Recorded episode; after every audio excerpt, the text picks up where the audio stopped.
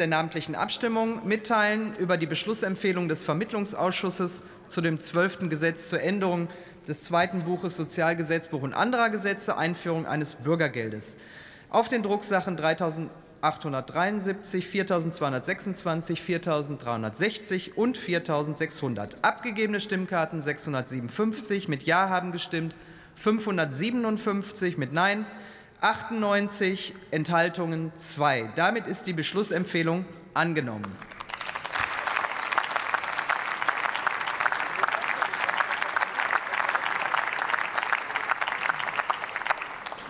Wir fahren nun fort in der Debatte und als nächster Redner für die CDU